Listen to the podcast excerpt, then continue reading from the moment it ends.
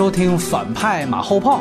大家好，我是钱德勒。大家好，我是胶片。哎，大家好，我是波米啊。今天呢，我们来聊一聊这个又是欠下的电影票系列，是吧？哎，上期我们聊这个《我爱我家》是还没上映的大 IP，这回呢，我们说一个已经上映过 N 回的，就跟这个《月光宝盒》一样，这个无限循环着上映的这么一部电影，那当然就是《大话西游》。那今天我们很荣幸的请到了一个新的声音，也是咱们中国非常著名的娱评人，也。是非常非常牛逼的一个这个媒体人，最牛逼的一次报道都不能细说啊！这个是关于那个马小晴的，你知道吧？哎，这当时很屌炸天的，这有机会跟大家这个细聊。今天呢，反正是杀鸡请来了这么一把宰牛刀，另外一位也非常厉害，这是我们老朋友了，胶片也是第一批看完了这个所谓加长版。说起这个《大话西游》加长版，尤其是这次，对吧？香港啊，其他华人地区根本就没这个事儿，大陆单方面复映呢，是这个。西影厂来搞的，这次的噱头是有一个所谓十分钟的加长版。这个事儿我之所以聊啊，是因为当时在芬达里边有一个听友问我这事儿，就说你这加长版上映了。会不会去看啊？能不能借机就咱们再重温一下经典啊？后来一查资料，发现这个事情感觉有一点点好像不太对劲。我就说，那咱们要聊一聊，大家各抒己见。当然了，今天我主要是作为控场，但是我个人的态度是比较鲜明的。我个人是不会去买票去说还谁的电影票的，这个事儿我是抵制的。那我呢是希望听完我们这期节目的听友。也能有一个清晰的判断吧。第一个问题，首先就问问咱们刚看完加长版的，因为这次我听说是《大话西游》两部，它只上了这个第二部，这为什么怎么上来就上第二部？就说美国人也搞过星战复映，也没听说上来就绝地归来的，这是一个二。具体加长了什么？你给大家讲讲。来，觉得它上映第二部，首先最重要的原因就是大家最喜欢的是朱茵嘛，女神的情节都是跟那个朱茵有关，因为第一集她那个假。仙子没出来，上映两部还得做两部的发行宣传一系列事儿，我觉得成本也很大。我估计省省点钱，就来这最后一个，来来这一个能切中要害的，然后就上一个第二部。我觉得估计也是这么回事而且你修复也不知道第一部修复了没有啊。然后加的是什么呢？其实就两段一段是开场，紫霞仙子划着那个木舟。就走到了一片沙漠，按照原先的情节，应该是一转场他就碰见二郎神乔扮的一个老汉，但是这里面他就加入了一段戏，加入两个妖怪。这两个妖怪，一个是一个长得像蛤蟆精似的这么一个妖怪，还有蛤蟆精，好家伙，还有一个妖怪是那个 对蛤蟆，呃，一个妖怪是孔雀啊，很诡异啊，这这伦理关关系不知道怎么回事，反正就这俩人是兄弟啊，可能是啊，孔雀还是个公的，呃，孔对孔雀是老二，然后那个大哥是蛤蟆，然后他俩呢就。就是大哥，就是想碰见紫霞仙子了。紫霞，你是神仙下凡嘛？就又长那么美，就想娶她。嗯，结果然后就是说，那个你要娶她，就得把我这个紫青宝剑。这个时候，哎，因为紫青宝剑给亮出来了，一亮出来之后，那个孔雀也兴奋了啊，亢奋了，身体有一点变化啊。然后就两个人兄弟俩打起来了。那个紫霞仙子就开始摇他那铃铛，摇了之后不是有那种催眠效果吗？哎，本来是两个妖怪在打架。哎，结果两个人妖怪就抱一块跳舞了，然后这个紫霞仙子就趁这个时候就离开，然后这两个妖怪就啊，我怎么跟你抱一块啊？一会儿把他推，就那个香港喜剧啊，一推推出荧幕，俩人就没了，你知道吗？就这么一段戏，我估计有那么一个五六分钟时长，大概这么个情况。这是唯独加的一个非常独立性的情节，就是你不加它就也行，加了它就是改变了一下紫霞她第一场戏的这么一个环境出场方式。然后其实这两个妖怪呢，在后来电影演到中途，就是牛魔王他想娶紫霞，然后那个他把他的妹妹牛香香就是嫁给了这至尊宝。他那场婚宴的戏呢，在中途发生的那场戏里面就有。哦，这两个妖怪，嗯，然后还有我看网上之前还有人传言，就说这俩妖怪还是跟那个铁扇公主派来卧底到牛魔王这儿，反正是很复杂，可能可以有更多的戏，嗯，他都没有放进去，但他只有这么一场戏放在了开头。其实这个跟那个有一定的呼应关系。还有增加的就是最后的片尾，他增加了非常长的一段 NG 片段，跟成龙片的就变成以前香港的那种喜剧最后有 NG 一样，他把当年拍摄的一些花絮啊什么的，就反正你没见过嘛，当事人打板啊怎么。拍拍呀，或者说怎么笑场啊什么的放进去，但也没放那么多。就是还不够让你更满足，感觉、哦。感觉你好像更应该你放一个什么周星驰当年那个骑自行车驮谁那种照片级别那种分量的那种啊级别的，也啊。并没有什么炸裂级的这种料，什么感觉也没有炸鸡料，你就是仰慕一下当时那些人，总共前后增加的就是这些，大概是十一分钟。然后一个不同的地方就是它的片头那个厂标用的是原来的那个红底儿白字儿的老的那个当时上映的厂标，没有现在的那个噔噔噔噔那个龙标是没有的。当然还有修复的画面更艳丽了。那我总结一下，就是说，说号称是十一分钟，其实正片只加了那一场戏，对对场戏对吧？然后那场戏有朱茵，但是没有周星驰，嗯对吧对对对 o k 那这就是一个他这次的情况。因为我还得跟大家提醒一句，周星驰之前还有一部片子也复映过，就是《功夫》。那《功夫》好像跟周星驰也没什么关系，是索尼他当时策划的，当时是做了三 D 的复映，跟。一代宗师还真是前后脚，那个当时做了一个非常不好的一个行为，说也是加长版，加长了五分钟，然后后来得到证实，所有的五分钟都是字幕，对，那个真的是完完全全。是骗人的，《大话西游》一四年的时候，这个华夏他其实就搞过一回，就是以这个什么好电影重新走上银幕这么一为名，他就做过一回这个，包括《大话西游》在内。他虽然说还有其他片子，那其他片子没人看，那个是两部他一共是票房两部是两千五百万。这个当时我们一起做的策划，你别看他这个票房听着是不高，其实他是所有做复映里边赚钱赚的最爽的。为什么？因为它是无本买卖。他呢，当时他只做了一件事情，胶转数，就是把胶片扫描到数字上，然后印成了数字拷贝，他连修复都没有。那个片子资源又是他们的。因此呢，两千五百万啊，就是我做这个空手套白狼，而且呢，这个我必须得说，呃，我为什么说对这个事情有点儿不太高兴，或者说有点愤怒？其实原因也在这儿，就是感觉他好像当时是卖情怀，说这个好像欠这个周星驰一张电影票，但其实我们都知道，早期的合拍片，大陆这边是拥有大陆发行的终身的，这是全部的收益的。呃，发行多少次，复映多少次，周星驰也好，刘镇伟也好，根本就收不着钱。那这回又来一次，我们也想听听钱德勒。你是怎么看的？呃，是这样的，我觉得，我得分几个维度去讲这个事儿。先 先从我个人来讲，我觉得啊我肯定不会去花钱去看这个电影，因为。我不觉得他还能够到说情怀这个程度，这是我个人的意意见啊。虽然我看这个猫眼上可能有一万多人想看，但是这个片子如果放在那个周星驰的那个体系里面，它肯定不是最好的。而且说实话，我不认为它是周星驰的导演作品。周星驰的作品其实分两个维度，一个是作为演员的部分。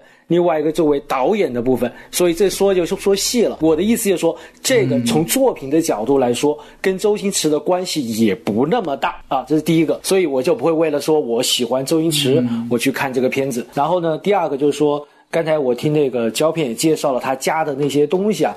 我觉得不构成对我的吸引力。那你比如说，王家卫他第二次搞了一个三 D 的一代宗师，我知道他是花了一笔钱把那个画面呢做了一些修复，技术上呢有些提高，并且他加了一些。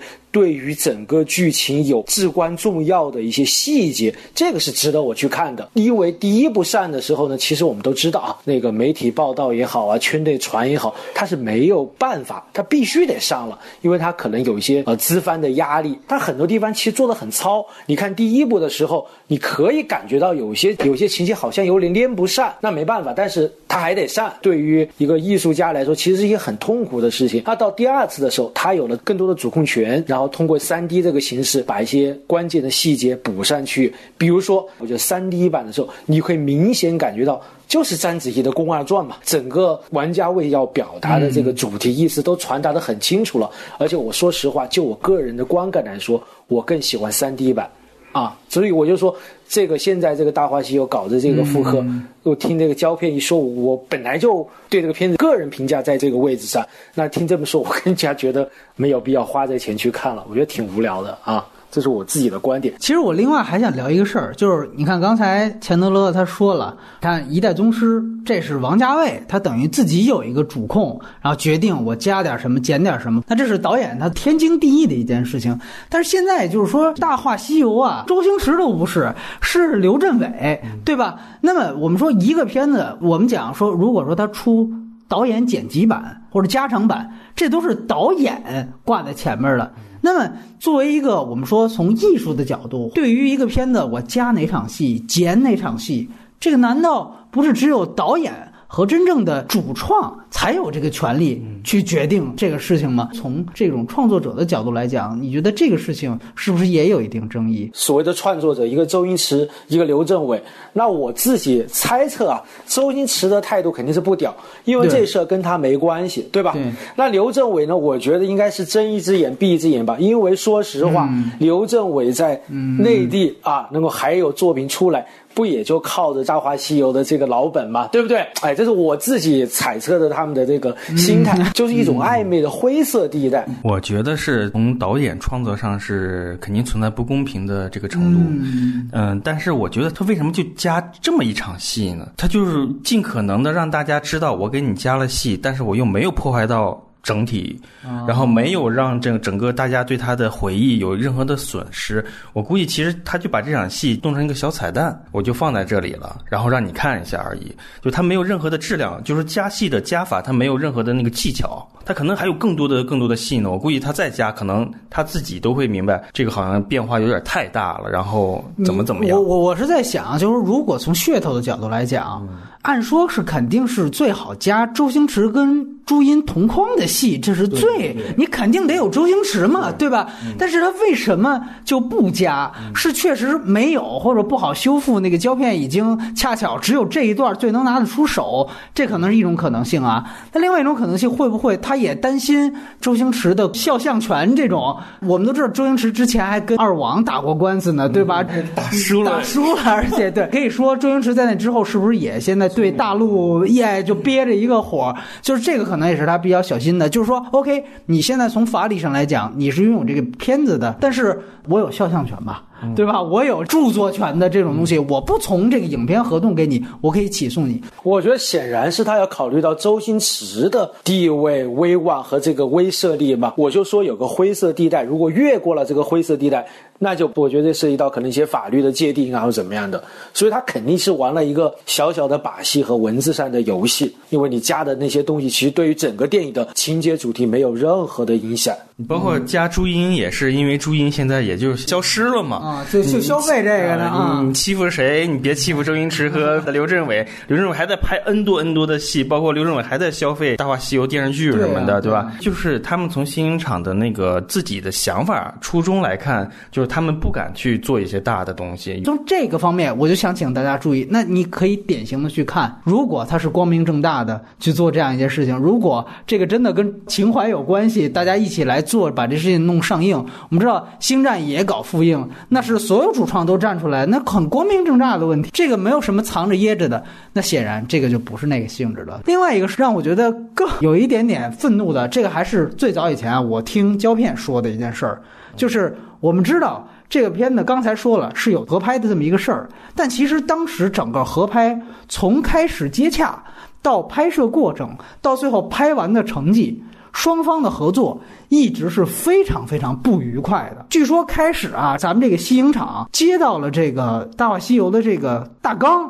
感觉就这什么破玩意儿，就不太瞧得起这个东西。我们那都是拍什么张艺谋的这个八八几年《西游记》哎那是旷世经典。对，六小龄童，你这什么破玩意儿？但是又有碍于说，哎呦，听说有个叫周星驰的在香港呼风唤雨的，那按照他的面子，咱们合作一把。那时候不是也快回归了吗？迎回归有这么一个政治这么一个才合作，这是一来；二来就是我们都知道，当时啊合作的期间说这个陆港的什么群演啊，包括这个武行打架呀、这种事儿，说程晓东还把自己都反锁车里边不敢出来什么的，这些我觉得每个剧组都有，都很正常。但是我觉得最过分的是什么？当时票房并不好，西影厂的副厂长叫张子恩。他当时直接就发过文章报道，而且也在这个会议上谈过，说《大话西游》不能代表我们西影厂的艺术追求，而且说这个片子。点名四个字：文化垃圾啊！也有一说，说是文化糟粕。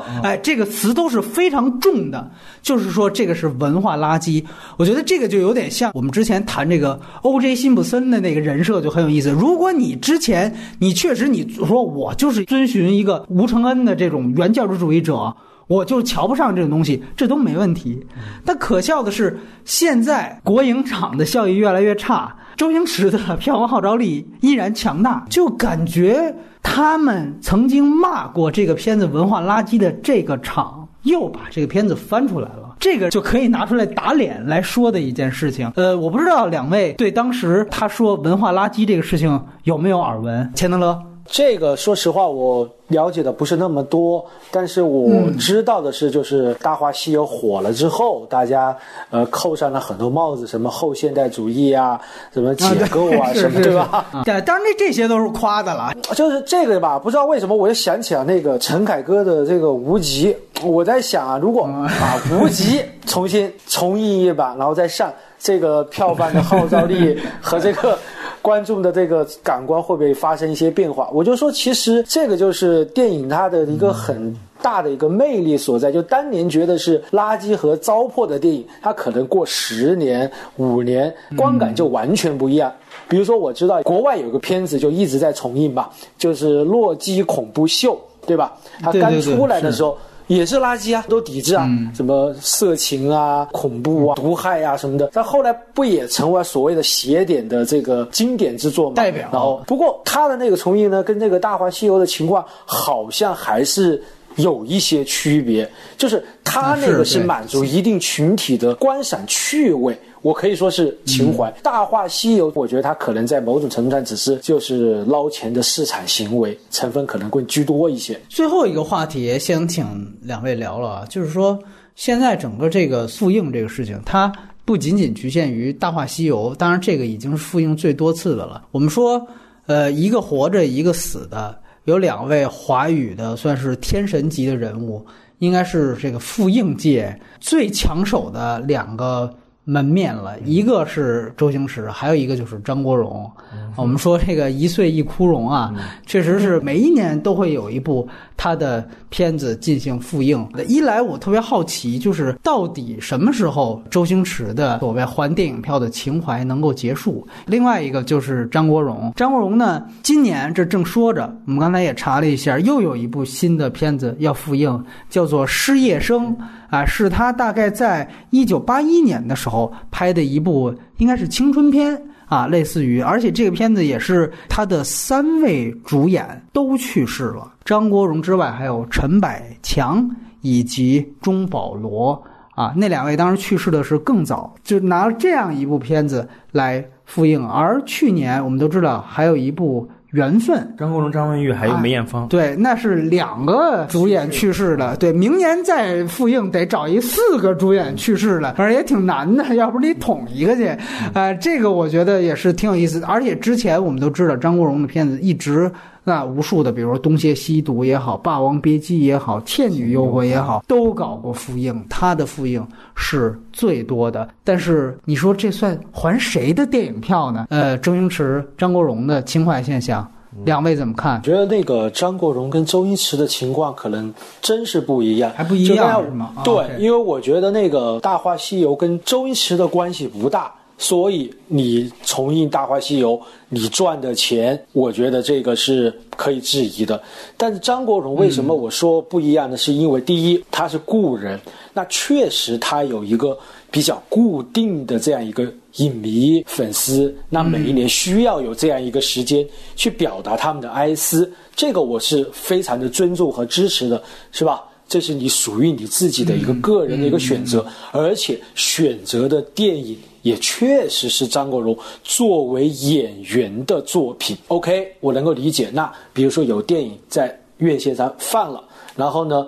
如果他的粉丝觉得我们去电影院看哥哥音容笑貌在荧幕上重现，那我觉得会是一个很好的情感上的一个发泄也好，表达也好，那跟你喜欢的张国荣有关系。就可以了。那这个我觉得是有没有到情怀这个程度呢？我还是打一个问号。但是至少是一个相对来说比较纯粹的情感，那我觉得 OK 的。啊，那至于周星驰，我刚才也说了，这个因为跟周星驰关系不大，所以我打的问号会更大一些。我觉得张国荣重映他就很明显，他不是完全为了这作为演员的张国荣，而就是给张国荣粉丝来看的。他甚至重映的电影，可能你很多就是你不是张国荣迷，你压根儿就没看过，你就没听过。你甚至可以去重映，呃，你要是有演唱会，哎，迈克杰克逊有演唱会放过哟，作为院线电影。我想说更炸裂，你要是有分级制，你就重映他的处女作，张国荣第一部电影是个三级片，《红楼梦》的一个《红楼春上春》，它不能放啊，这个。啊，对对对，《红楼春上春》，钱德勒记得很清楚。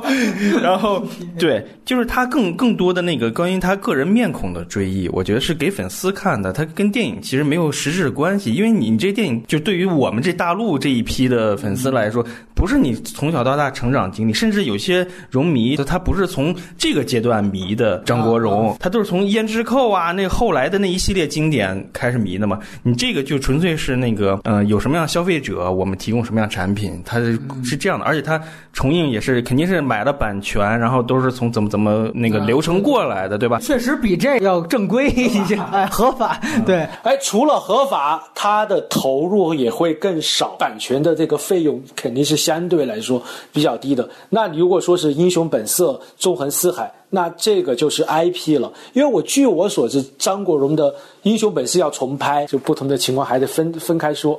那最后啊，你看这个片子现在上映了，等于算第三回了。这事儿它什么时候是个头儿？那如果说这回加个十分钟，哎，行了，他那库里他废胶片可多了去了，对吧？以后我随便弄点什么，我是不是每年都可以上映？只要我一直有票房，我觉得跟速八一起上的话难度还挺大的，因为在那个春节档之后，大家对周星驰有一定程度的倒戈啊，对，是啊，就是因为西游呃伏妖篇，我觉得还挺好看，可能大部分观众觉得不太好看。其实说实话，就是伏妖篇啊，什么降魔篇，还是沿用着。《大话西游》的一部分的创意，包括歌曲啊，包括一些人物的一些 人物的某种联系性，对对对啊，都会有。所以说，这可能都会某种程度上，不知道真的如果下沉到观众，会不会有大的影响？就说，其实他现在现在仍然活着的，嗯，周星驰已经把这个 IP 又进一步的这两年又消费了好几轮了，从一四年到现在，这个片子会不会每年都放，或是隔几年放？我觉得还是有可能的，《资本论》嘛，只要有利益，那自然就有驱动力嘛。我觉得还是有可能。哎，胶片这个片子它复印方面，你目测成本修复，对，这可能有一笔费用吧。然后它的发行跟宣传物料什么的也都做了一批，有些物料在，我觉得它的那个成本可能会比之前的那个要高。呃，前期的投入可能有些咱们不知道，甚至票补什么的，是不是？哎，也有可能会参与到票补，现在还不太能肯定。但我现在看它的，就此时此刻的排片百分之九点七，你会发现一个情况，就是说可能院线重推的东西比其他的新片要高，因为同时还有很多其他的新片在。我觉得院线可能还是有一种固定的思维。周星驰，哎，对，周星驰，朱茵，我们修复了朱茵特写超美，就是这种思维可能在 嗯推一把搏一把都有可能，因为那个时候全中国就是速八天下，毫无疑问，就是剩下能捡漏的是什么片子呢？院线肯定会想一个，就说不定这可能这档期也不是一个拍脑袋上的，对吧？嗯，明白。而且有可能速八把那个整个大盘炒热了，它分的也可能。票房更多。总之，我是说，大家想去再看一个加长版，这个无可厚非，这都是消费行为。但是咱想清楚，反正这个钱他是跟周星驰没关系，跟刘镇伟也没关系。现在谁再跟你说欠谁一张电影票，纯属是欠抽，你知道吗？所以说，这个还是请大家明白。我突然想到，你你刚才我看情节上跟两位求证一下，就是记不记得有没有就是